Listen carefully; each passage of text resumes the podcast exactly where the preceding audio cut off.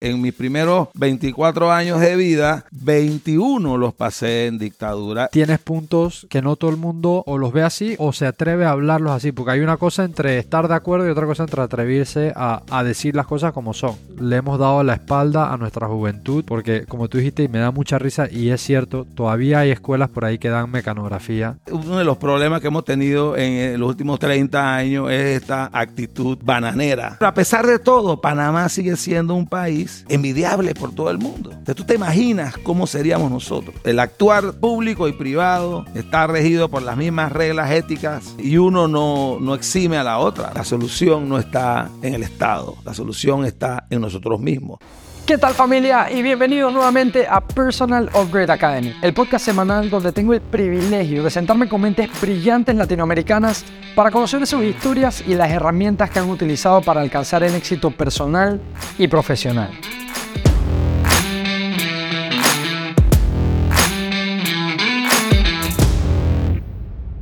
Fulo Linares es socio de la firma Talial y abogado con más de 30 años de experiencia en derecho corporativo, derecho comercial, derecho marítimo, fusiones y adquisiciones, entre otras áreas. Ha ocupado cargos como viceministro de Educación y presidente de la Cámara de Comercio de Panamá. Hoy día ha decidido tomar acción y trabajar por el país desde el sector público, razón por la cual aspira a una curul dentro de la Asamblea Legislativa de Panamá. Vamos a ver este episodio. Bienvenidos todos y gracias por estar con nosotros otra, semana más en Personal Upgrade Academy. Si eres nuevo en la comunidad, es un gusto tenerte por acá. Recuerda suscribirte en los diferentes canales YouTube, Spotify, TikTok, LinkedIn, Facebook, Instagram. En todos lados nos vas a encontrar como Personal Upgrade Academy. Y si algo de esta conversación es de valor para ti, es importante que le des like y lo compartas porque así como te ayuda a ti y así como te ayuda a aprender a ti, puede ayudar a otras personas a quien les llegue este mensaje. Con eso dicho, vámonos de una vez con la primera pregunta que tengo. Fulo, primero que nada, bienvenido. Muchas gracias por aceptar esta invitación.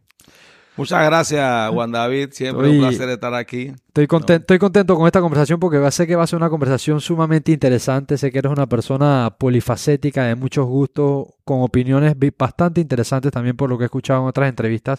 Y mi primera pregunta es la siguiente y va relacionado a la misión en la cual estás desempeñándote ahorita mismo. El tema de la política, ¿siempre estuvo latente en la familia?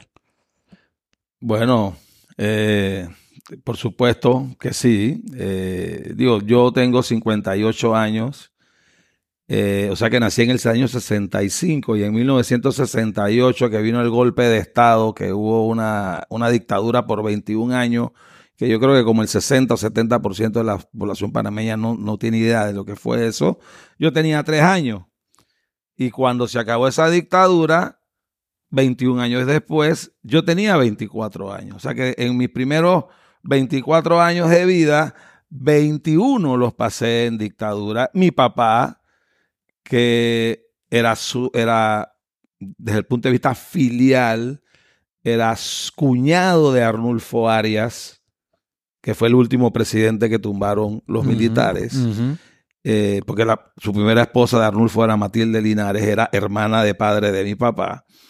Eh, pero mi papá también había sido per se ministro de Hacienda a los 33 años con el presidente Nino Chiari eh, y estuvo en el gabinete eh, eh, como, mi, mamá tenía 19 años apenas, como esposa de él, él de 33, estuvo en ese gabinete del 9 de enero, cuando hubo los sucesos del 9 de enero y nos convertimos en el único país al día de hoy que tuvo la osadía de romper relaciones diplomáticas con los Estados Unidos, producto de lo que justa, con la justa razón de, la masacre que se dio ese día, ¿no?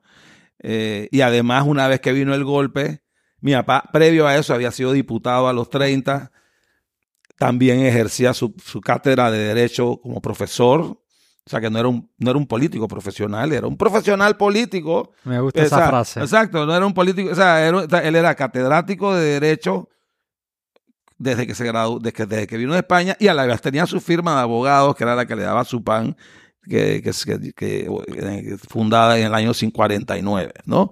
Eh, después vino la dictadura militar y mi papá fue uno de los pocos de la clase política que por 21 años se opuso a los militares junto con otros como Billy Ford, Mario Galindo, el mismo Arnulfo Arias, Jorge Pacífico Adames y una serie de, personas que nos mantuvimos firmes. Y yo crecí en eso, ¿no? Yo crecí en esa de chiquito. En esa época no había muchos videojuegos ni nada. Uno salía a la calle a jugar, a montar bicicleta y vaina. Y los fines de semana mi papá no hay que uno para Buenaventura. No, no, vamos a hacer política, viejo. Hay que entre, hay que, y yo me iba con él, con mis hermanos y, y los hijos, Billy Quijano y otra gente, los hijos de los políticos que trataban de inscribir por primera vez unos partidos políticos, porque durante, 20, durante 13 de esos 21 años los partidos políticos estaban prohibidos.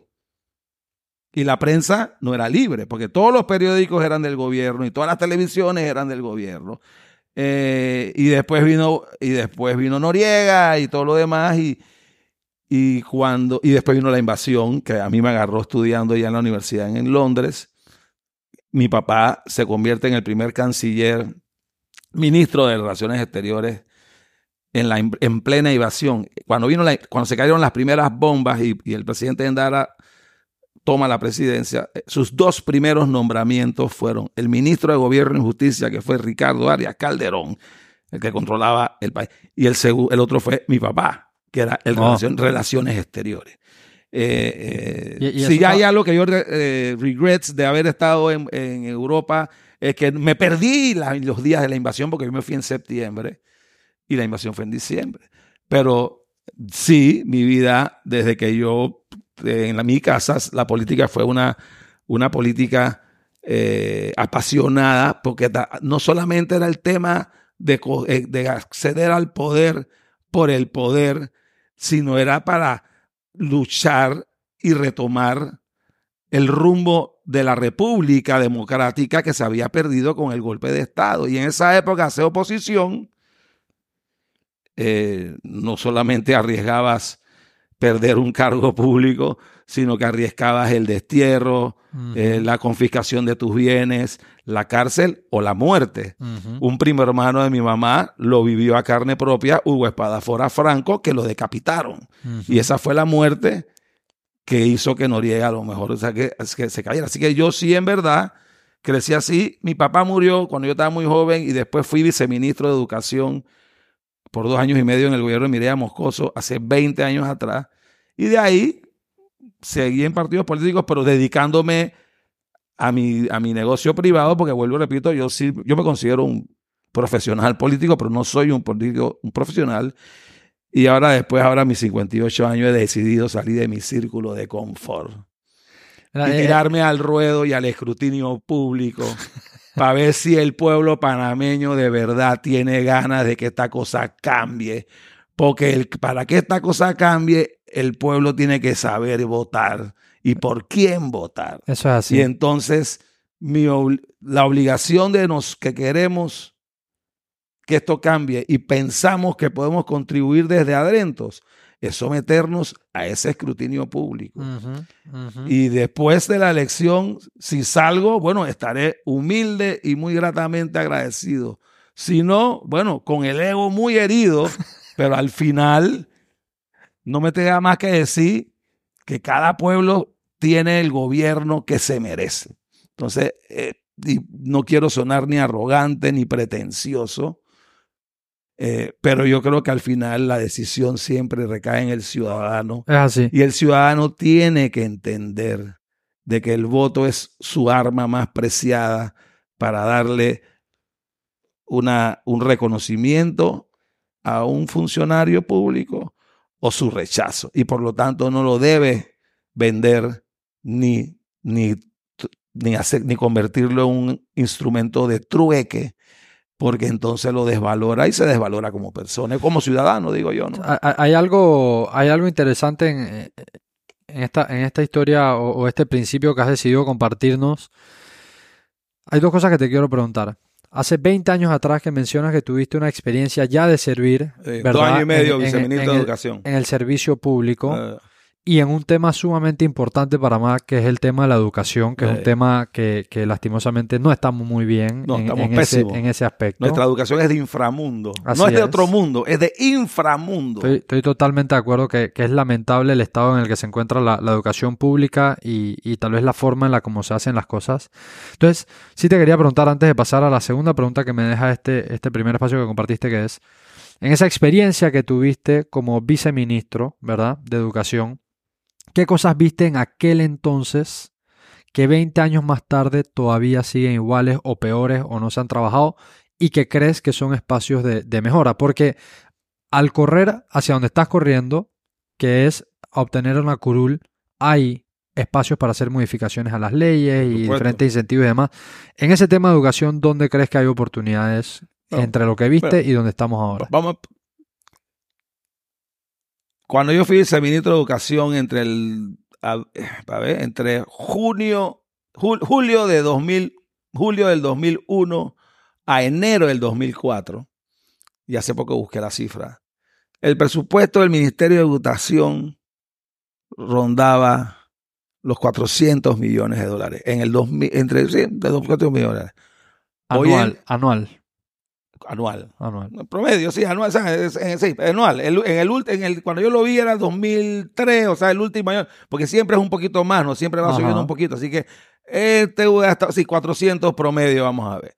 Hoy en día, y luego, y sobre todo, hoy en día, creo que en el 2023, el presupuesto del Ministerio de Educación está en 1.9 billones de dólares de Ok. 400 millones de dólares en el 2020, en el 2000, eh, en el 2003 a mi- 1.9 billones de dólares en el 2023. Estamos hablando de 20 casi años, 20 años. s- s- 20 años y 5X en el presupuesto. Bueno, 20 años. Entonces, mi, mi respuesta a tu pregunta es que todos los problemas siguen y cuidado que están hasta peor. Se mantiene el centralismo, las escuelas nunca están listas al inicio de clase. Este año inclusive se pasaron dos trimestres o casi dos trimestres de clase sin los cuadernos, sin los libros repartidos, porque no se habían impreso. Yo no sé. Entonces, eh, eh, tienes el mismo problema de los, de los nombramientos, tienes el, al- eh, las, es- la- los test scores de PISA cada día son peores. Sí. Este, eh, y entonces, en el 2024, como una especie de solución para resolver el problema que hay en el sistema de educativo, es duplicarle el presupuesto y dejar todo igual. Entonces, tú, tú que estás hablando de emprendimiento, si tú tienes un problema con una... O sea, los problemas no se eh, estructurales no se arreglan con plata. Lo único que tú vas a tener es más plata para pagar a la misma eh, para, y que se gastará eh, sin arreglar el problema. El 90% del presupuesto de educación se va en planilla y funcionamiento. ¿No? El que, que nivel ahí de- no está la solución. Ahí no- exactamente. Entonces, y encima los maestros tienen, se han tomado la potestad de agarrar a los estudiantes como una especie de alfiles y los secuestran eh, haciendo huelgas, no yendo a clase, sacrificando su educación para ellos conseguir sus intereses. Y eso es producto de que, eh, por un lado, la, politiza- la politización sigue y la centralización de las administraciones de las escuelas sigue. Así que, y yo vaticino que en el 2024, cuando se le duplique el presupuesto educativo de 1.9 billones de dólares en educación en tres años, vamos a tener los mismos problemas. Cuidado que peores todavía, pero habiendo gastado muchísima más plata. Entonces, yo creo que el sistema educativo hay que reformar la ley que es del año 41. No eh, se toca. eh, que no se ha tocado nunca. Yo creo que hay que descentralizar la administración de las escuelas. Hay que implementar el voucher educativo. Hoy en día le pagaron a todo el mundo eh, sus vales, vale, no sé qué. Bueno, en vez de tener una burocracia y hoy, hoy en día un padre de familia quiere matricular a su hijo en una escuela pública y tiene que ir a, a la, a la regional de su área donde vive para que consiga un cupo a esa escuela porque esa es la que le toca. Y si le tocó una más o menos se salvó porque no hay ninguna buena casi. Y si le toca una mal se fregó. Porque para poder cambiarse tiene que mover cielo y tierra para ver si se encuentra un político de turno, ministro, representante, que lo pueda ayudar a cambiarse. Y lo que hay que hacer es descentralizar con el, voucher lo que te va a hacer, y es una de las cosas que yo creo y se hacen, se utiliza en, los países nórdicos, en Taiwán, en, en, ciertos lugares de Estados Unidos, es que en vez, en vez de gastarnos 1.7 billones de dólares en burocracia, vamos a gastarnos 300 millones de burocracia y lo que vamos a repartir es bonos, o sea, vales eh, educativos a cada padre de familia por niño, por ejemplo. Entonces tú dices, por ejemplo, te voy a, voy hacer una fórmula matemática. En el 2010, en el 2017, es un video que yo te mandé, no sé si lo viste, pero sobre educación, sobre el voucher educativo. En el 2017 hicimos un estudio, una, una especie de cuánto se gastaba el presupuesto del Ministerio de Educación y, entre, y dividimos el presupuesto del Ministerio de Educación en el 2017, ahora ese peor, eh, entre los números de estudiantes que atienden. O sea, ¿cuál es tu costo? Uh -huh. Tu presupuesto. Lo que te gastaste en un año, eso fue lo que te costó llevar a la escuela. El resultado era, cada niño costaba más o menos 2.400 dólares. Y en esa época el San Agustín de Cotagle te costaba que 2.600. Y la calidad de educación con la que salen es... Infraestructura, de todo. Entonces, eh, en vez de gastarme esa plata, yo digo, bueno, ok, en vez de sus 2.600, yo le voy a dar al padre de familia 2.300 dólares en plata por medio de un vale educativo y él puede ir a cualquier escuela que él quiera, ah, privada ah. o pública, porque también habrán públicas, pero claro. las escuelas públicas no se van a administrar de un fondo centralizado, sino que ellos van a, ellos van a tener que captar estudiantes. Por su calidad. Por su, por ajá. Su, Entonces, el, papá, el padre de familia, en vez de estar yendo a una regional, donde le van a mandar a una escuela que a lo mejor no quiere donde está o pedir permiso para otra, entonces él va a tener el poder de decisión. El padre de familia va a tener el mismo derecho que tenemos lo que tenemos la tenemos la posibilidad de mandar a nuestros padres a la escuela privada que queremos y escogerla. ¿no? Me entonces, gusta. Ahí, vamos, ahí, ahí, van, a haber problemas con los gremios, ahí van a haber problemas con, pero bueno, eh, el, el, Ministerio de Educación y las leyes educativas no están para proteger a los gremios ni sus sindicatos, sino para proteger la educación de los pelados. O sea, ahí, está, ahí estás entonces, priorizando. Entonces, exactamente. Entonces, esa decisión es una decisión que yo pienso llevar a la Asamblea. Una, o sea, una posición que yo no va a depender solamente de mí, pero yo espero que esa posición la gente lo entienda, porque al final la no hay nada, no hay nadie más capacitado que un padre de familia para decidir dónde deben estudiar sus hijos, no un burócrata detrás de un escritorio. Ajá. Sí, al final, al final esa decisión recae en el padre, que es el que en verdad está velando por el así, bien de su es. niño. Me, me, o sea, y, y, y, y, el tema de la descentralización, Juan David, es un tema que va, y tú que hablas mucho de emprendimiento.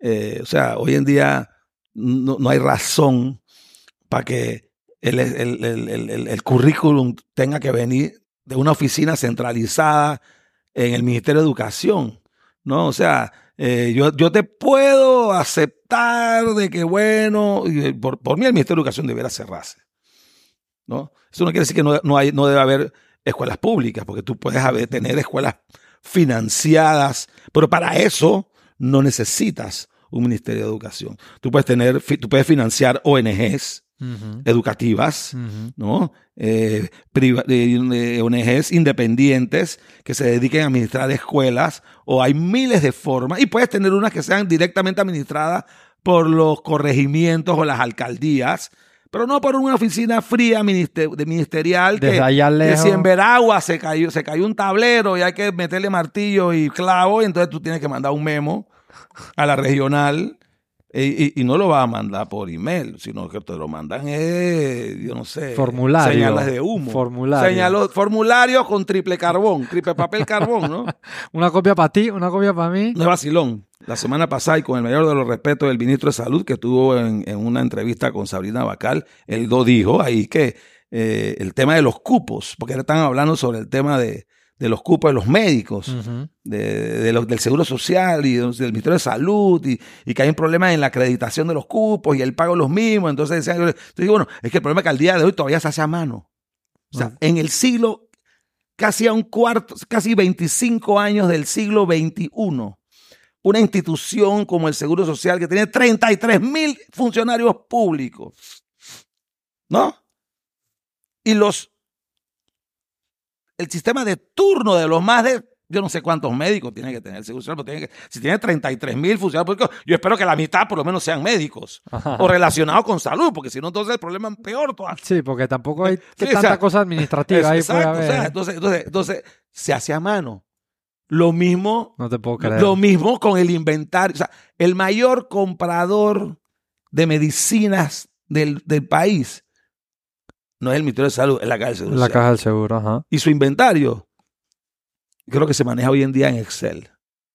En Excel.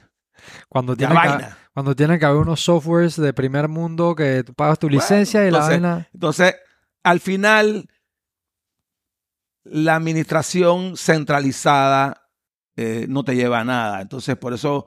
Eh, eh, y el tema del Ministerio de, Educación es, es más claro porque Hace 20 años, yo, yo, yo vengo del Colegio La Salle, yo me gradué en el 82 en la escuela.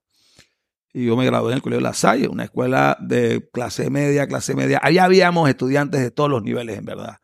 Y, en mi promoción hay gente que venía muy humilde, desde, desde, había un pelado que era hijo de un bucero, y después el pelado después no siguió siendo bucero, sino empresario del transporte.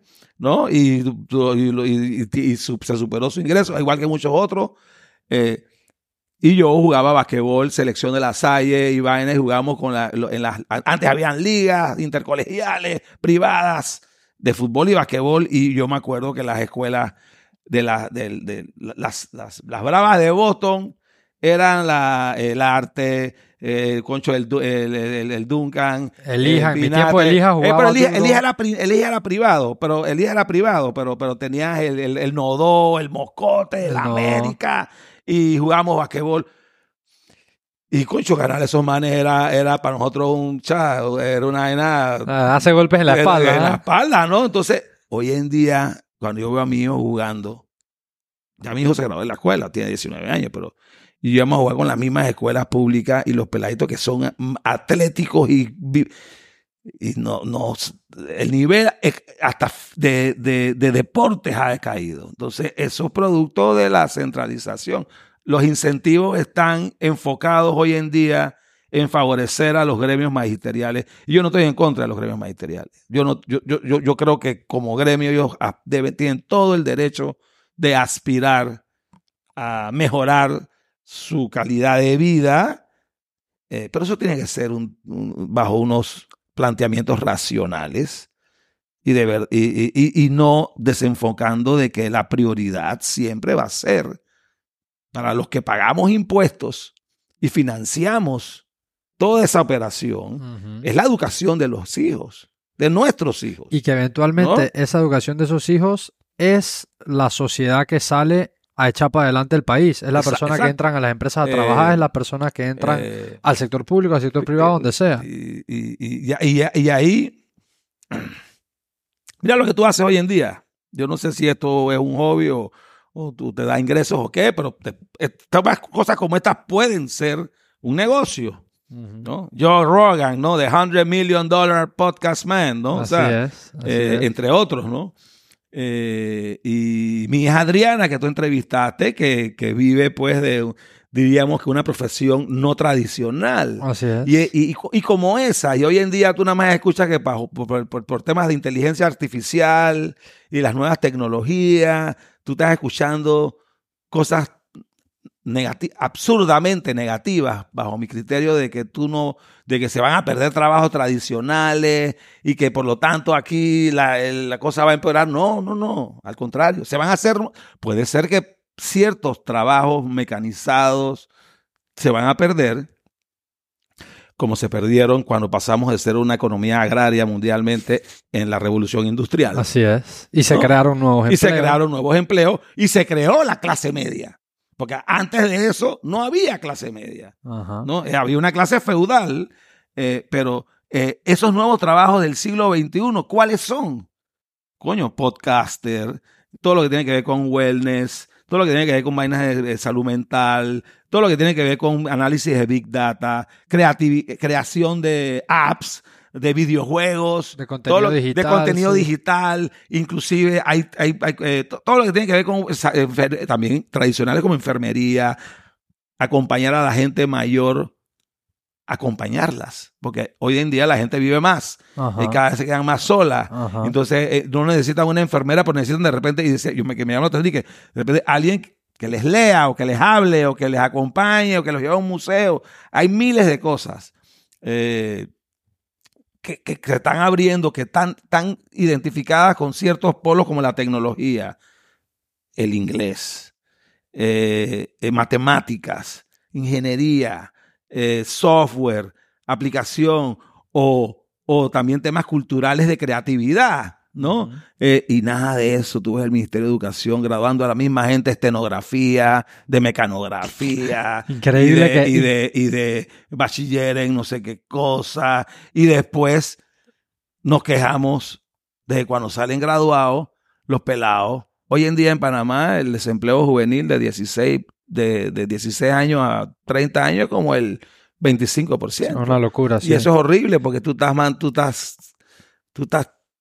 mandando un mensaje de frustración a, las, a la juventud, ¿no? Entonces, Tú dan, fréname, porque yo soy a veces de que me voy y me desemboco. Y a veces, o sea, yo tengo ADD, en mi época no me dieron Ritalina y en esa vaina, entonces eh, a veces, a veces me voy así. No, no, pero estamos, estamos eh, para escuchar. No es, no es, locura, es lo que era. Es lo que era. Como dice Adriana. Es lo que era. ¿no? No, no, pero estamos para escuchar justamente esos puntos de vista y, y, y, y, tus planteamientos que obviamente son interesantes y como dije al principio, tienes puntos que no todo el mundo o los ve así o se atreve a hablarlos así, porque hay una cosa entre estar de acuerdo y otra cosa entre atreverse a, a decir las cosas como son. Yo coincido que en la parte que tú mencionas de educación estamos muy atrasados, le hemos dado la espalda a nuestra juventud, porque como tú dijiste, y me da mucha risa, y es cierto, todavía hay escuelas por ahí que dan mecanografía ah. y ese tipo de cosas. Y eso es, o sea, eso es lamentable y le hace un daño enorme a nuestra sociedad, a nuestros jóvenes, al progreso del país, porque eventualmente, tanto en el desempleo como en los jóvenes que entran a entrar, porque me ha pasado a nivel personal y lo he visto y lo he escuchado a otras personas, dueños de empresas, que la persona que entra a laborar a, a, una empresa en su primer ingreso está totalmente perdido, no tiene habilidades, nunca ha cultivado habilidades, no tiene una mentalidad de seguirse formando profesionalmente y académicamente, entonces queda como en un limbo, ¿no? Entonces hay mucho, mucho por hacer en ese tema y quería escuchar tu punto de vista. Lo otro, echando más para atrás, una segunda cosa interesante que dijiste que quiero escuchar eh, un poquito más sobre, sobre ese punto de vista fue, dijiste, salir de mi círculo de confort. A tus 58 años tomas la decisión nuevamente de aspirar a un cargo público. Y hay algo, hace algún par de episodios atrás que yo conversaba, que era el tema de que como no nos atrevemos o muy pocas personas están dispuestos a poner 5 años de su tiempo o 10 años o 15 o el tiempo que quieras pasar en el servicio público a servicio de tu país, las plazas las están, las están ocupando personas que no queremos ahí, ¿verdad? ¿Cómo ha sido tu punto de vista y en este tiempo que llevas en esta, en esta precandidatura, tu experiencia de correr para una curul y cómo ves el tema de que jóvenes tengan esas ganas de correr cuando en realidad no es así? O sea, yo le pregunto a cualquiera de mis amistades contemporáneas y no sé si encontraría alguno que diga yo estoy para correr a un puesto de elección pública. Había un hermano de mi mamá porque mi, mi familia política venía de papá y de mamá. Y había un, un, un hermano de mi mamá muy querido, el, hermano mayor se llamaba Joaquín Fernando Franco, ¿no? Eh, y fue un político liberal y también, pero además un abogado exitoso y, y, de los que peleamos con la dictadura, contra la dictadura. Y él me dijo, una vez me dijo, no me acuerdo en qué tú decías, todo espacio vacío se llena. En la casa, en la cama, en la oficina, en la política. Qué buena esa. ¿no? Todo espacio vacío se llena. ¿no? Como tú agarras un vaso de agua, tú, abres la vena, se llena. Entonces, y aquí yo creo que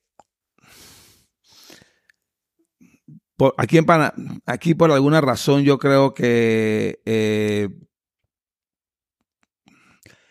por 21 años de dictadura no hubo hacer política era muy riesgoso. Después vino un cambio de democrático que fue abrupto, una invasión. Primero que todo, un robo de elecciones al presidente Endara, ¿no? Y con todo lo que vino ahí. Después vino la invasión, que fue culpa de los que estaban en el poder, que estaban, ¿no? se hicieron la vaina y, y lo sacaron. Los mismos que los pusieron 21 años después, los gringos, los sacaron a, a, a bombazo cuando cuando ya sintieron que ya no eran útiles para ellos y se fueron. Y entonces, como que eh, hubo un proceso drástico y, y, yo no siento que la gente joven, bajo raras excepciones, y ahí meto a José Blandón, mi persona, Eduardo Quiroz, eh, y, y, otros del PRD, Martín Torrijos también, ¿no? Eh, eh, y, pongo al PRD porque una cosa es la consideración del partido PRD como brazo político de la dictadura que tiene sus pecados originales. Otra cosa es ya el PRD, pues ya jugando el juego democrático eh, una vez se arregló todo. Así que, eh, y, muy poco, pero sí hubo muy pocos que entraron. Yo en lo personal, que me he considerado activo, yo la última vez que estuve en política fue hace 20 años.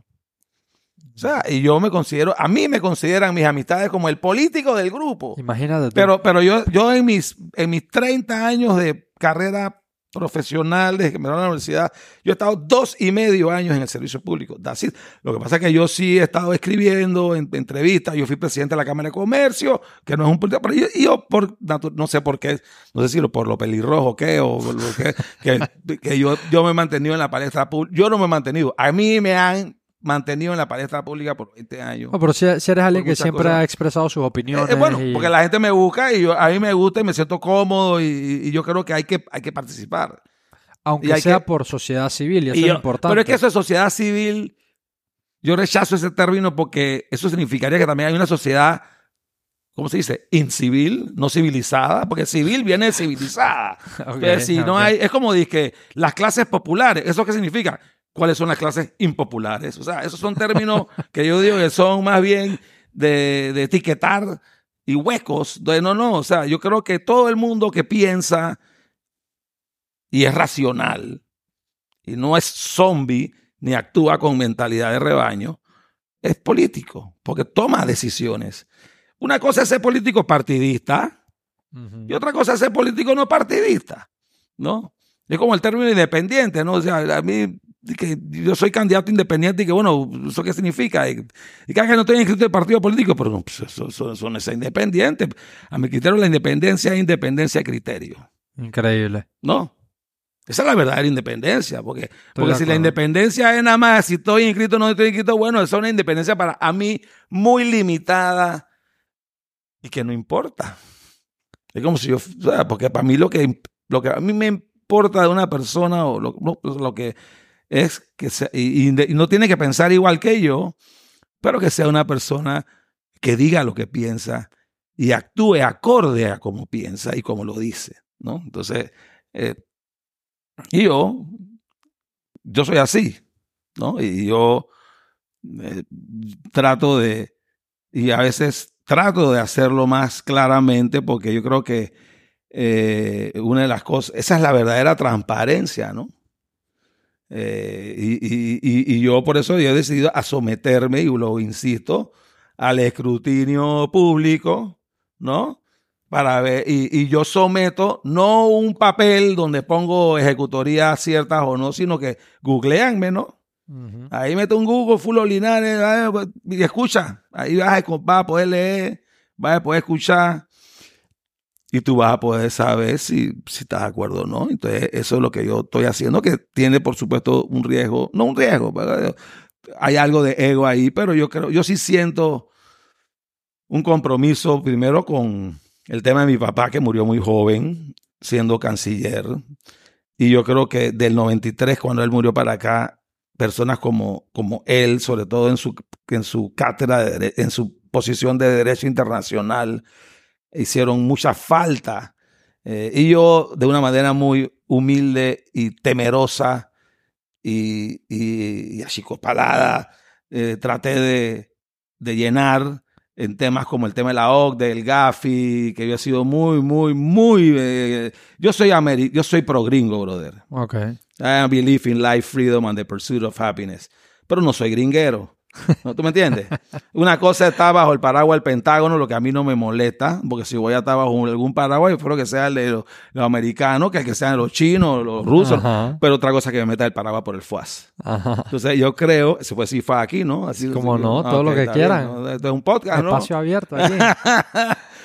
Porque yo creo, y, y yo creo que eh, pa- gran- uno de los problemas que hemos tenido en, eh, los últimos 30 años es esta actitud bananera que yo llamo, yo tengo un hashtag en Twitter que se llama hashtag diplomacia calle PTY, ¿no? Donde calle de, de lubricante, ¿no? Ajá, ¿no? ajá. Entonces, eh, y después me hicieron misógino, no, no, el lubricante lo usan los hombres y las mujeres, así que cuál es la- o sea, por favor, los progres, cálmense, ¿no? O sea, la vaina no, o sea, estamos hablando de, de relaciones internacionales, no es ponchera, no- ni no se exalten, no, no se se exalten, exalten. estamos, I'm talking sarcásticamente, ¿no?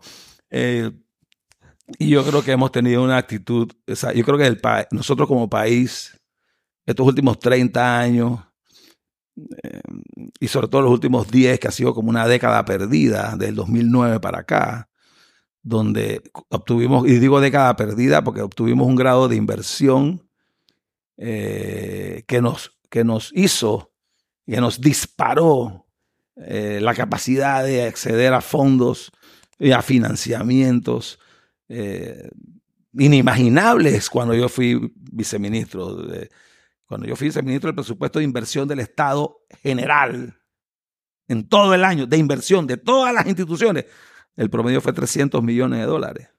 Wow. Hoy en día la asamblea se lleva 240, ellos solo nada más. nada más, sí. Entonces, eh, y al final tú ves esa plata, ¿dónde está? Esa es la gran... Pero a pesar de todo, Panamá sigue siendo un país envidiable por todo el mundo. Entonces, tú te imaginas cómo seríamos nosotros si tuviéramos una, una, una, una, una, ¿cómo te diría? Una institucionalidad política. Olvídate de los suizos y olvídate de Singapur. Estamos muy lejos de esa vaina. Olvídate de los escandinavos. Como Nicaragua, viejo. Con una independencia del eh, órgano judicial como los, como los, como los, como, como Nicaragua, no, como Costa Rica, perdón. Nicaragua no. Dios mío. Nicaragua está en verguero ahorita. Sí, sí, sí, sí. Como Costa Rica, perdón. Como Costa Rica. ¿No? Estaríamos volando. Entonces, el problema es nuestro tercermundismo mental, es la, la, eh, la falta de institucionalidad. Aquí no vivimos en un Estado de Derecho, en el sentido de que la igualdad, la ley es igual para todos. No, aquí el órgano, el- nuestro problema mayor no es reformar la Constitución, es reformar el órgano judicial y, dar, y nombrar a jueces por concurso y a unos magistrados de la corte que sean verdaderamente independientes y tú vas a ver que las, las personas van a tener ponerse a marchar. Ujú. recto. Sí, a- a- aquí... Mientras no cambiemos eso y, y mantengamos esa especie de trueque de voleibol eh, entre, de- de- entre la asamblea y la corte, no va a pasar nada. Entonces, y cierro nada más con esto, lo importante en estas elecciones, más que el presidente de la república, es cómo va a quedar la asamblea. Ajá. Ese es otro de mis- esa es otra de las cosas que yo estoy porque me he metido, porque yo sí creo que esta vez se necesita gente que esté dispuesta a defender los verdaderos principios republicanos y democráticos eh, y, que se, y que hagan de la Asamblea un órgano de contrapeso a los sobresaltos del Ejecutivo y no se convierta como ahora en una especie de trueque. Pues bueno, ¿qué hay para mí? Pues bueno, tú quieres esto, tú, dame me, esto. tú me das, yo te entonces, doy. entonces, eso es algo que yo espero que la gente entienda. Eh, eh, y eso me hace salir de mi círculo de confort. Pero yo creo que eh, Panamá es un país que no necesita, digo, Panamá es un país maravilloso. Panamá es un paraíso, un verdadero paraíso. Pero somos tan tercermundistas que dejamos que los europeos nos convenzan que sea un paraíso, en este caso fiscal, o lo que sea, es malo. paraíso fiscal, paraíso sexual, paraíso turístico, paraíso económico democrático. Todo lo que tenga paraíso es bueno. Y nosotros nos hemos hecho un mea culpa inmerecida, porque lamentablemente los presidentes en nuestro país o los políticos tienen, y sobre todo en la Asamblea, tienen una visión aldeana. ¿no? Y, Panamá tiene que tener políticos con una visión geopolítica, visionaria, internacional, porque lamentablemente, para bien, para bien o para mal, Panamá es un punto estratégico, geopolítico, por nuestra posición geográfica, no por el canal. El canal está aquí por la posición geográfica. Claro. No al revés. Sí. ¿No? Entonces, y siempre vamos a ser un punto de interés de las grandes potencias. Entonces, para poder, hay que saber jugar esa geopolítica para que no nos pase lo que nos está pasando, de que de que nos agarran como chivos expiatorios y nos meten en listas discriminatorias, pero por el otro lado, o sea, por un lado la, la Unión Europea nos mete en una lista discriminatoria de no sé qué cosa, y por el otro lado, a los tres días, la canciller, en ese momento, Erika Moines, condecora al embajador de la Unión Europea y que por las buenas relaciones, y que, ¿por qué buenas relaciones si nos acaban de meter en una lista negra? o sea, o sea, eh, esa clase de mentalidad tercermundista, y, no, y la digo, no, no es que como una forma descriptiva de pensar, ¿no? Eh, hay que cambiarla, ¿no? Y eso no quiere decir que hay que volverse, eh, eh, romper relaciones con todo el mundo, pero para, que, para que a ti te respeten, te tienen que respetar. Y Panamá siempre fue un país respetado. diplomáticamente. Inclusive, o sea, si, de, si no, no hubiéramos podido conseguir eh, la recuperación del canal.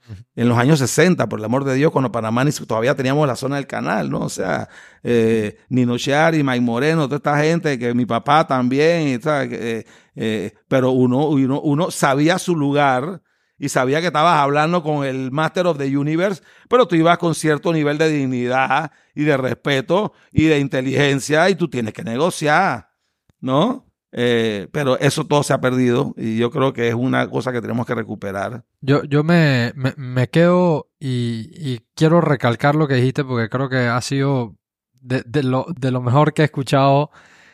Eh, ¿De qué cosa? Que los espacios se llenan si uno Todo espacio vacío se llena. Todo espacio, eso, eso, me, eso me ha gustado muchísimo porque creo que es algo en lo que hemos caído. Y en los negocios. Sí, en, en todos lados. free markets. Así es. Hasta en la política hay free markets. No, no, y, es que justamente trayéndolo esa frase al tema de la política, y esto sí lo he conversado con varios amigos, ellos, en, un punto de una conversación hablábamos de esto.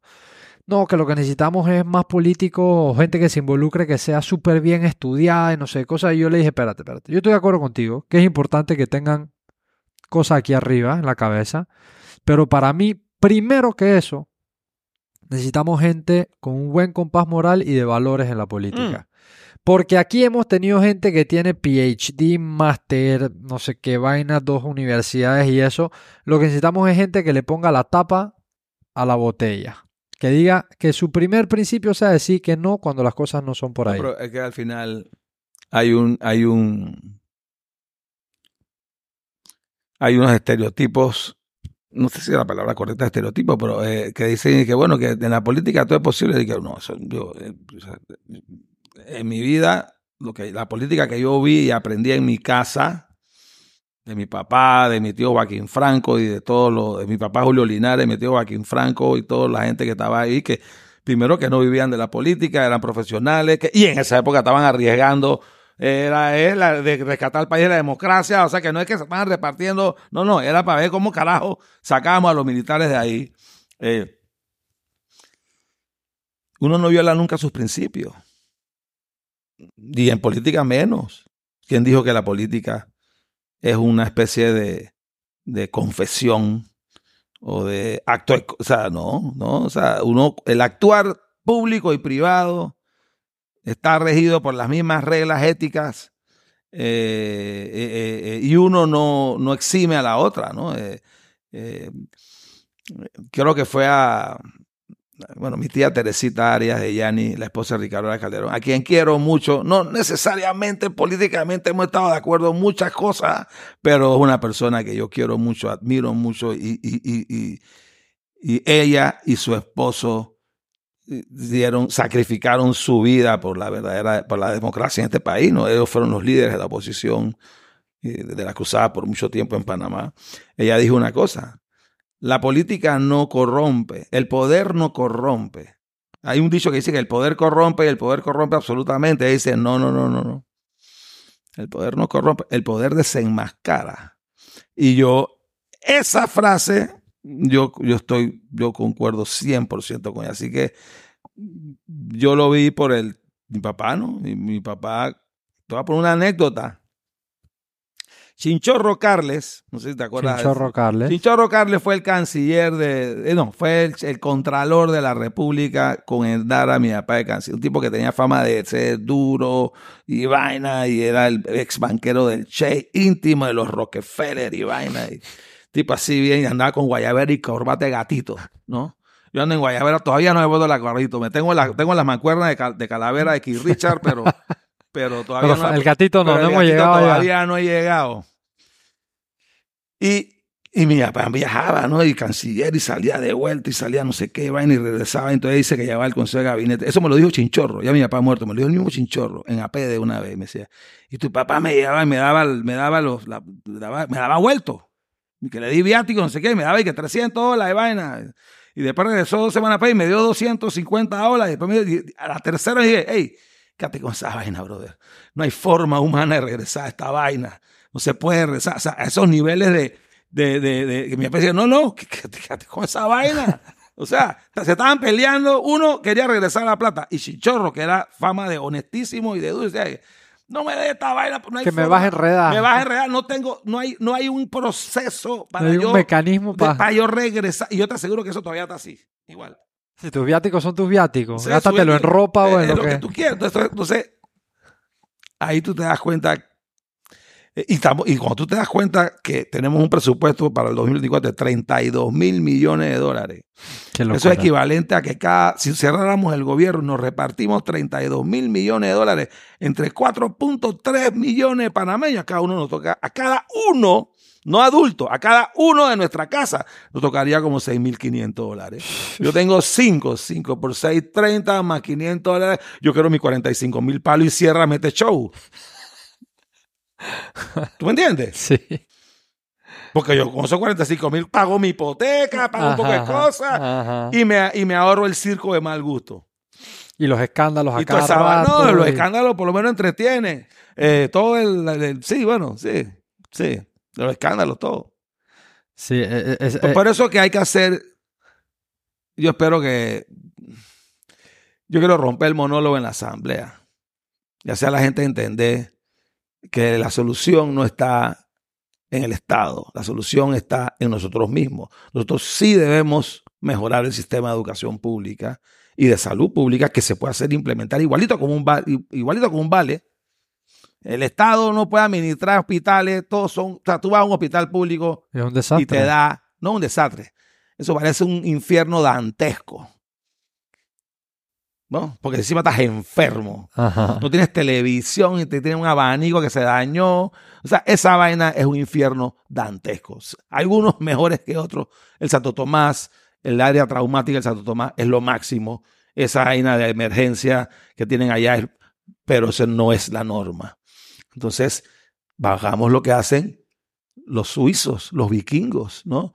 Donde el Estado financia la demanda por medio de voucher y el sector privado pone la oferta, ¿no? Y entonces tiene y, y, y el Estado puede tener también hospitales, pero que sean Ellos pueden entrar en la oferta siempre pueden entrar, pero el hospital, pero entonces tú vas a decidir, pero no va a haber subsidio de que si no te llegan clientes es porque tú estás dando malos servicios y tú cierras. Claro. Entonces, hay que cambiar el chip. nada más con un presupuesto de 32 mil millones de dólares, tú puedes quitarlo a la mitad y todavía mantener tus ah, sistemas sociales andando. Pero hoy en día, en subsidios nos gastamos 3 mil millones de dólares. Ah, y, no ha habido, y yo no estoy en contra de los subsidios. pero los subsidios tienen que ser focalizados, temporales y con rendición de cuenta. Rendición de cuenta, uno, de la plata cómo se gastó y segundo, a quien ayudó. Tenemos 10 años del 10 a los 70 o 100 a los 70, pero nadie ha dicho, nadie sabe a cuánta gente sacamos de la pobreza, cuánta gente con esa ayuda pudo después detach, separarse de eso y convertirse en un ciudadano independiente o lo que estamos creando es simplemente una cadena de, de, esclavitud. Y dependencia. Y dependencia. Y encima ciudadanos con baja autoestima porque cuando tú tienes un ciudadano que depende de la mano de, la toalla estatal, no puede tener buena autoestima sobre él. Y lo que uno debe ayudarlo es a que se, ayudarlo a que se pare. Sal, de tus rodillas, yo te voy a parar, te voy a ayudar a caminar para que tú después corras. Hoy en día, con lo que tenemos, el Estado te corta las piernas y después te da dos muletas y a veces una y te dice, mira que te estoy ayudando. Ajá. ¿Me entiendes? Es, la, es, cuestión de mirar las cosas diferentes, creo yo. 100%, 100%, 100%. Ahí también hay un tema que es sumamente sensible, que, que es lo que dice, el, tema de los vouchers me parece súper interesante, no lo había escuchado. No yo le mandé un video a tu WhatsApp, es que tú estás como mis hijos, que yo le mando la vaina no ve nada, loco. no, pero es que y después cuando me mandan una vaina, que a, los dos minutos, no me has visto la vaina, pues, pues estoy en el baño. O me estoy bañando, yo no sé, o estoy en una reunión. El, tema del voucher me ha, parecido muy interesante por eso de que tú le das la opción al ciudadano de que elija lo que mejor le conviene, no lo obligas a ir a un lugar. está en mayor capacidad de defender los intereses del estudiante? Sí, el papá, el papá es el que quiere cuidar a su hijo. Eso es así.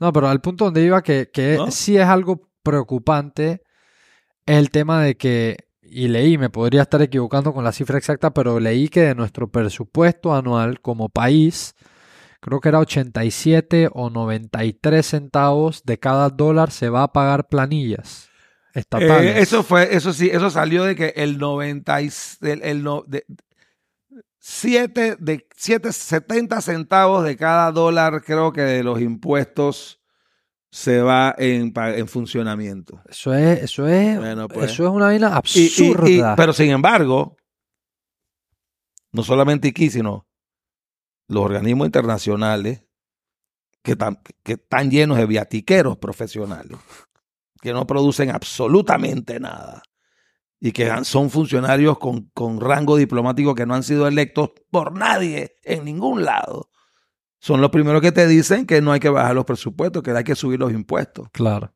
Y que hay que regular más las compañías.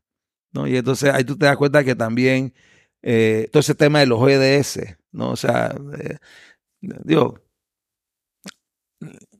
las Naciones Unidas no se hizo para pretender convertirse en un gobierno supranacional y meternos tratados multilaterales para que ellos controlen y revisen, sino que se hizo con la función de que los países pequeños como nosotros no fueran bulliados por los más grandes y tuviéramos un foro a donde defendernos. A donde alza la voz. Y ahora, a donde alza la voz. Y ahora mismo eh, ahí no se alza la voz, ahí todo el mundo muge y firma y anda con mentalidad de rebaño. Entonces, eh, yo, y eso no quiere decir que no tenemos que cooperar, obviamente que sí, pero Panamá tiene que volver a sus raíces, tenemos que ser independientes y soberanos, buscar nuestras propias soluciones. Eh, hay que invertir en ciencia y tecnología. No hay que, no hay que estar dependiendo de lo que dice de los memos del CDC ni de los memos de la, de la actividad europea. Creemos, aquí tenemos el Smithsonian. Aquí tenemos, no, aquí, que podemos crear un instituto eh, de alta tecnología, de ciencia, tecnobiología, y podemos crear nuestras propias vacunas aquí también. O sea, hay que invertir en lo que... El problema es que es un tema de prioridades. Con un presupuesto de 32 mil millones de dólares es un tema de prioridades. Bueno, la historia, la historia de cómo Israel se volvió Israel fue cuando el presidente que en su momento hizo el cambio que impactó, fue el cambio más profundo que ha impactado a Israel, fue el cambio del porcentaje del PIB que se invierte en, research y tecnología. Claro. Y ahí cambió la historia de ese país. Yo creo que Israel, después de Estados Unidos, yo creo que está por encima de Europa. El nivel de startups que tiene es enorme. Claro. Y creo que Estonia, en, Euro, en Estonia, en Europa, porque Estonia es uno de los países más libres. Aquí en Panamá se hablan de impuestos de que progresivo, ¿no? De que, el que más, el que más paga, yo creo que aquí, aquí es, es uno no puede castigar el éxito. Y cuando digo progresivo es el tema de que... De que, eh, de que por caps. Que por caps, como- ¿sabes? Que si tú ganas más, en vez de pagar 10% o 20%, vas a pagar 30%. Y Yo, no- yo creo que eso, primero que todo, eso es un mensaje que tú estás penalizando al exitoso. Eh, tú debes crear un flat tax. Eso significa que, vamos a poner, todo el mundo paga 20%. La gente dice, no, que no. No, pues, pues, no es lo mismo pagar 20% de 100 que Que- pagar 20% de 1000 10. Sí. y que paga 20% de un millón. Al final, eso es progresivo, más justo, porque el que gana más, paga más. Pero inclusive tú puedes tener un bracket que no pague nada. Pero hay que simplificar el tema tributario porque nos hemos... o sea, aquí tenemos la... El, por un lado, nos llaman paraíso fiscal, pero por el otro lado, desde el punto de vista tributario, el Banco Mundial nos cataloga como uno de los países que más horas la gente se demora tramitando pagar sus impuestos. No, no, aquí la gente. ¿no? Entonces, eh, eh, eh, las reformas que hay que hacer no son, o sea, eh, eh, lo que se necesita es voluntad política y, y desregular la economía, permitir, hay que modernizar el código de trabajo, permitir eh, una flexibilización, una- no una flexibilización, permitir la libertad contractual. Importante. Eh, eh, importante. el Estado no tiene por qué estar decidiendo en el siglo XXI, hoy en día, eh, eh, eh, cuánto va a ser. Y, y si los sindicatos se molestan, bueno, pues que se molesten. Total, ellos son el 10% de los empleados en todo el país. Y, ellos y, por, y por un código de trabajo que se lo permite y los autoriza, ellos se han- ellos representan a los demás, cuando ellos, ellos solamente son menos del 10% del país. Esos son temas que quién los va a tomar. Son temas que se deben tocar y se deben hablar. Eh, eh, porque vuelvo y repito, las leyes no las puedes valorar por sus buenas intenciones, sino por sus resultados. Y vamos Claro. a hablar otra más, el salario mínimo. Y la gente, para, para muchos eso es una... El salario mínimo es, por ley, ¿a quién afecta? A los más pobres y a los menos capacitados. Eh, y desde que tenemos ley de salario mínimo en este país hace más de 30 años, la informalidad de Panamá no, no baja del 40%. Y, con- incluyendo los periodos de crecimiento que hemos tenido en, est- en estos últimos 30 años, que son los más grandes del mundo, no de la del mundo. Pero ¿Por qué? Porque tienes un código de trabajo que es extremadamente eh, eh, eh, costoso para las empresas pequeñas y para la gente pa- para formar. Y no solamente eso, le impides y, como consecuencia tienes una informa, una, un desempleo a nivel juvenil y eso es un- una consecuencia que se da en todos los países que tienes salarios mínimos establecidos por ley. Tú puedes tener salario mínimo establecido entre los sindicatos y las empresas, pero digo por ley. O sea, por decreto, por dedazo. Claro. ¿no? Por dedazo, así, por decreto. Y que el decreto ese que todo el mundo gana así. Y mis gastos y mi vaina, como así. ¿Me explico? Entonces, es a quienes afecta. A los más a los menos capacitados, a los que tu- lamentablemente fueron a una escuela pública, que a lo mejor no van a una universidad y cuando y no pueden acceder a un primer empleo, porque cuando van a acceder a un primer empleo, el tipo, espérate, espérate, tengo que pagar qué, prefiero yo prefiero contratar con esta plata humana que ya tiene experiencia Claro. y, y- y a- y le, y le impides a esa persona que viene de, de- de- de una escuela pública que lo tiene frustrado, le impides que pueda entrar a una empresa y, por ejemplo, alguien lo agarre en un restaurante y que, bueno, pues está bien, yo no, te necesito, pero ok, te voy a dar X plata para que me trapees aquí. Y si a lo mejor el man es responsable y hace su trabajo y llega puntual y dice qué más hay que hacer, el tipo le dice, bueno, pues, hey, ahora, ¿sabes qué? Ponte a hacer hamburgues, pues flip-flop hamburgues y después te pusieron a atender mesero y de repente estás en la caja y 15 años después gerente del restaurante y no tuviste que ir a una universidad. Esa es la historia mucha en Estados Unidos, ¿no? Así es. Eh, así no todo el mundo tiene que ir a la universidad para ser exitoso. Eh, aquí, porque, porque aquí no hay carreras técnicas en todos los sentidos? Porque hay que ir cuatro años, cinco años a una universidad cuando tú puedes tener carreras técnicas en miles de cosas, carreras como plomería, eh, que hay escasez en este país, eh, entonces, ebanistería, electricista, electricistas, pintores, bueno, pero que sean buenos, responsables. No sé qué. Tú no tienes que ser abogado, ni ingeniero, ni arquitecto, ni ir a cuatro años. O sea, una persona que quiera ser un influencer o, o, quiera, yo no sé, una persona que tenga la habilidad de hablar y hacer un podcast, pues. De todo eso. Pero aquí se le entrena a la gente a que tiene que buscar un trabajo tradicional y porque el emprendimiento también es ajeno a las escuelas. Súper ajeno. Entonces, eh, no, no, no, hablan ni de finanzas en las escuelas, ni de emprendimiento pero te ponen a aprenderte de memoria todos los ríos del país y ese tipo de cosas que... Que no tiene nada de malo, no tiene nada de malo, pero en vez de, en vez de aprenderte de memoria que te llevaran a excursión, ahí sí, te vas a olvidar. Pero no, puede ser solo eso, o sea, no, tiene nada de malo, pero no puede ser solo eso, o sea, tiene que ser algo que te saque de ese sistema escolar o, universitario mucho más preparado para el mundo real, porque son cosas Albert muy Einstein estuviera vivo, o Stephen Hawking, ¿saben Stephen Hawking? Por supuesto, como no. El man ese que dice que ese man veía las galaxias. Dice que se mantenía un periscopio en su ojo. Stephen Hawking o Albert Einstein. Para ponerte un ejemplo así, quisieran jubilarse si estuvieran vivos, venía a Panamá y decir que quieren dar clases gratis de física en la universidad, no pueden hacerlo porque no son panameños. Exactamente. O sea, eh, cuando aquí no, y, esto no tiene nada que ver en contra de los educadores nacionales, que hay muchos muy buenos. Pero la educación no se le pueden poner fronteras. A la educación no se le al contrario, uno tiene que la transferencia de conocimiento implica una, una, una, una, una, una un intercambio de, de, de, conocimiento. Eh, de cultura, aquí, de lugares. Aquí queremos enseñar inglés hablando español. Aquí no hay ningún profesor de inglés que hable inglés como primer idioma. Eh, si, yo quiero estudiar chino y yo voy a pagarle a alguien, yo, voy a buscar un chino que hable español, no, un, no un man que hable español que hable chino. Estamos de acuerdo. Entonces, entonces aquí nos pasamos inventando programas de mandar maestros afuera y ahí yo no sé. Y aquí nadie habla inglés es increíble. No, y tú ves cómo salen muchos, muchos de los estudiantes que van a colegios públicos, algunos inclusive a colegios privados y inglés. Cero. Cero. Y yo a veces le digo a la gente cuando me decían, y yo solo cuando, cuando, cuando, cuando, la gente así, bueno, yo soy abogado, tengo en la firma de pasante, y me dice, no sé qué, y yo digo, jovencita, así, jovencita, así que usted habla inglés. Digo, antes coge maestría. Si la va a coger aquí en Panamá, edúcate y habla inglés. Busca, eh, hay que aprender inglés.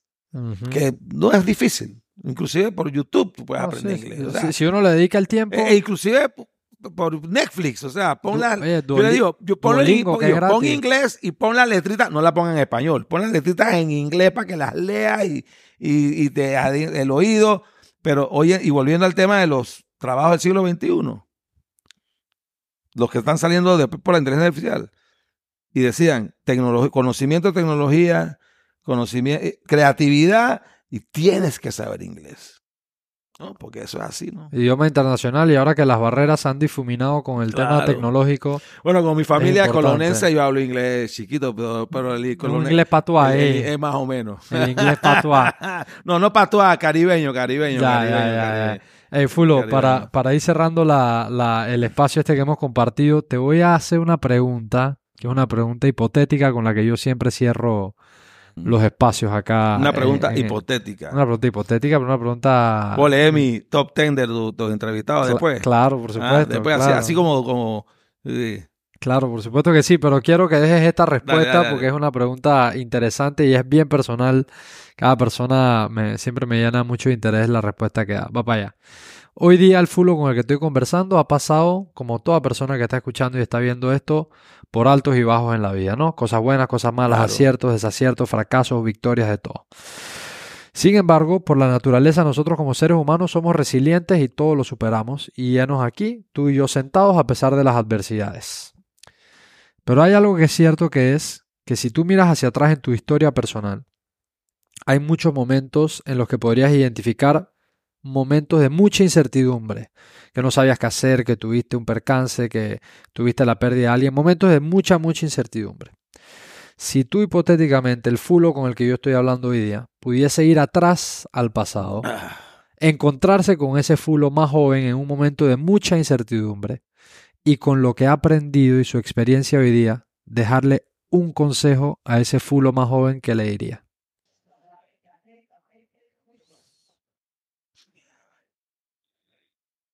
Uno siempre conecta los puntos hacia atrás, ¿no?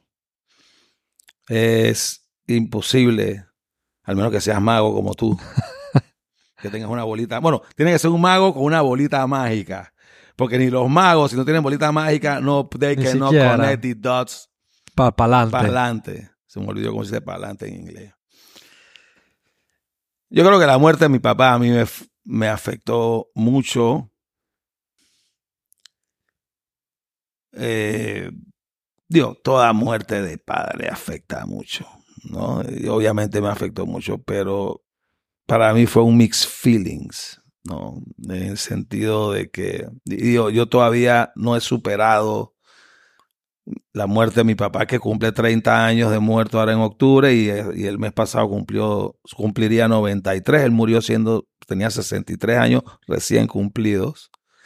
Yo tenía 27 cuando murió. Yo nunca pude trabajar con él. Y Cuando yo me, me reincorporé, yo fui, yo pasante en la firma. eh, y- y- pero cuando yo entro de abogado, él estaba en la Cancillería y él muere al año siguiente. Así que no tuve, siendo él un, un abogado muy exitoso y muy eh, respetado y apreciado, no tener esa, esa oportunidad de, de, de- tener ese maestro. ¿no? Eh, eh, por el otro lado, internamente, y eso es algo que ver solamente conmigo, el, el simple hecho de yo tenerlo endiosado en cierta forma, de verlo eh, y en toda su lucha eh, profesional y sobre todo política contra una dictadura militar que incluyó sacrificios personales, eh, eh, poner en riesgo a la familia y poner en riesgo a la empresa y a los bienes. Yo siempre creo que por alguna razón interna no tuve la, la relación era más bien de una persona superior a mí y pensaba y, que, y que me causaba mucho, mucho, mucha ansiedad saber o pensar si podría cumplir con esa sombra. Eh, eh, o, o, o, llenar esas expectativas que él tenía. Yo de pelado no fui malo, pero yo fui medio travieso, ¿no? Eh, nunca, digo, nunca repetí, yo fui, vaina, no, nunca hice mayor escala, pero era un tipo así medio travieso y vaina, así. Y, pero yo siempre sentí que su muerte prematura no me dio esa oportunidad de demostrarle sin tener que hacerlo, porque nunca me pidió mostrarle, de que yo era una persona digna, pues, de, de ser su, su hijo, ¿no? Eh, y que, y yo creo que lo que me ha hecho también llenar es, tratar de regresar es llenar ese vacío y poder de repente contribuir a lo que él no pudo por su muerte prematura. El otro lado, me duele muchísimo que él no pudo conocer a mis hijos. Él no, nunca pudo, yo creo que él conoció nada más a, Julio, al hijo de Julio, mi ahijado que murió hace como cuatro años, eh, no, trágicamente. Eh, así que yo si quisiera, si yo pudiera regresar atrás y meterme en el carro ese de Back to the Future, ¿no? Vaina de la película, yo sí quisiera poder tener la oportunidad de tener una cena con mi papá y con mis hijos, hasta voy a poner hasta emoción, emociono yo, yo me emociono que hablo de la... Eh, y, presentárselos, porque yo creo que estaría fascinado y encantado eh, con ellos, y me refiero a sus, no solamente a mis hijos, sino a, a, los otros de mi hermano, y a lo mejor yo pudiera darle un último abrazo y, y escuchar de él de que, de que, de que estoy siguiendo sus pasos. Y yo sé que lo estoy siguiendo, pero eh, nunca lo escuché. ¿no? Y no es por culpa de él, simplemente por cuestiones del destino, ¿no?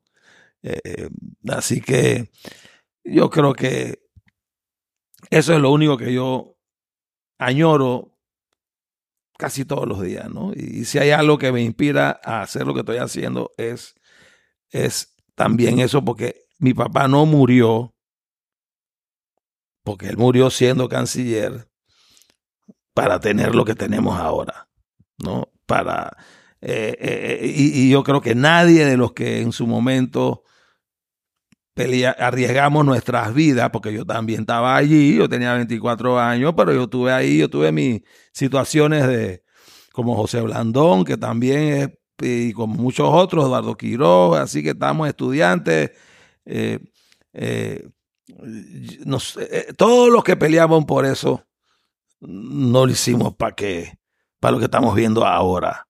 ¿no? Y, y, yo creo que es hemos tomado como una última cruzada, por menos de parte mía, ¿no? una última cruzada para, para, para que, que va a depender si los votantes, en este caso del circuito 804, consideran que yo soy esa persona que va a buscar esa diferencia, porque yo, al final la decisión no tienen ellos. Así es. Pero votando por la misma gente, no vas a conseguir estados diferentes. No sé quién dijo algo eso. Albert Einstein. ¿Ah?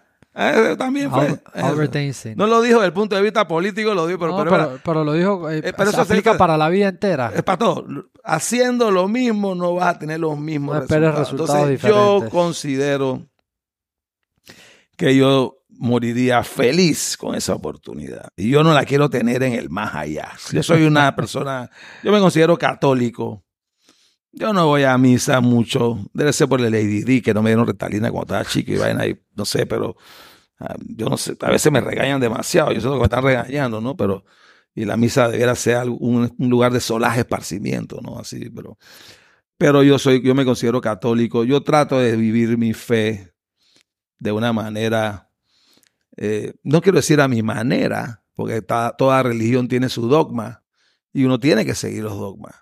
Pero bueno, yo no, digo, no es que, no es que rechazo la misa, pero voy cuando dije una boda o así, pero generalmente no voy. Eh, o, se muere alguien muy allegado. Pero yo soy católico y yo, pero yo quiero esa experiencia, no en el mundo de allá, sino el terrenal. Me, me, me, me gusta. Eh, y al final, Dios nos dio libre albedrío. Dios nos dio libre albedrío no nos hizo con mentalidad de rebaño. Si hubiera querido tener borregos, nos lo hubiera hecho. ¿no? Desde los tiempos de Adán y Eva, ¿no? Adán. Y eso te, eso te demuestra que las prohibiciones estatales o, o, de, o, de, o las prohibiciones de las de, de, cosas tan sencillas como el no comerte una manzana. Tú nada más tienes que prohibirla para que se muerda. y en esa época, Adán y Eva tenían una cosa sola, eran dos personas nada más y tenían una cosa que, que no hacer. No muerdas la manzana. Y se terminó mordiendo. Y, podían hacer todo lo demás. Y la terminó mordiendo. Entonces, eh, así que yo al final, bueno, yo espero, yo, yo, sí, yo, sí creo que la religión es algo importante y hay que vivirla a su manera. Y Panamá debe ser un país que respete todas las religiones, incluyendo a los ateos también, ¿no? Porque eso al final, eso es un tema que el Estado y la religión no deben mezclarse. Estoy de acuerdo. El Estado, así como el Estado y la economía tampoco deben mezclarse. Ese es otro programa. Ese, es, otro programa. Ese es otro programa. Pero, o sea, y por la misma razón que el Estado y la religión se deben separar, se debe separar poco a poco el Estado y la economía. Porque al final, y en el, y en el tema de la religión, es un, es un tema de, de, de, privacidad. O sea, no, no, hay nada más privado para una persona que su fe y su sexualidad. eh, con quién yo, a quién yo le rezo, a quién yo no le rezo, o con quién yo quiero decidir un proyecto de vida de una manera libre y voluntaria entre adultos. Claro. Eh, eh, y en eso no se debe meter el Estado. ¿no? La re- el- religión es otra cosa. ¿no? Si te quieres casar por una religión, tú tienes que seguir el dogma de esa religión. Y si esa religión dice que te tienes que casar entre hombre y mujer, bueno, esa es la religión. Sí, eso, eso, eso, será ya. Eso será ya. Pero el Estado, el Estado es otra cosa, son las leyes terrenales, que son temas contractuales. Eh, así que, pero el Estado no debiera meterse ni en el negocio del matrimonio ni en el negocio de la fe. Estoy de acuerdo, estoy de acuerdo. Bueno, Fulo, son libertades, son, son temas íntimos de una persona. Estoy, estoy to- estoy totalmente de acuerdo y, y- y valoro mucho esa, esa forma de pensar porque coincido totalmente de que, de que entre más la persona se sienta libre de ser quien es, más la persona aporta y, y está lista Claro. para ser parte de una sociedad. Con eso dicho, Fulo, te quiero nuevamente agradecer por haber venido a compartir con nosotros Muchas gracias, aquí. Wanda, por la oportunidad. Muy ¿Cómo no? A- buena a- buena a- conversa. A ti, buena conversa. Aquí hemos dejado varios Hora- puntos. una hora, una hora. Hora, hora y quince llevamos. Bien. Eh, de verdad que te, te agradezco, le agradezco a todas las personas que han escuchado, que han visto esto. Esto fue el episodio con Fulo Linares. Recuerden que nos pueden encontrar en todas las plataformas como Personal Upgrade Academy. Compartan estos videos, compartan esta conversación si fue de valor para ustedes, para que pueda llegar a más personas y sigamos todos creciendo y Y Fulo desarrollando Linares, la red de Linares Fulo. personal.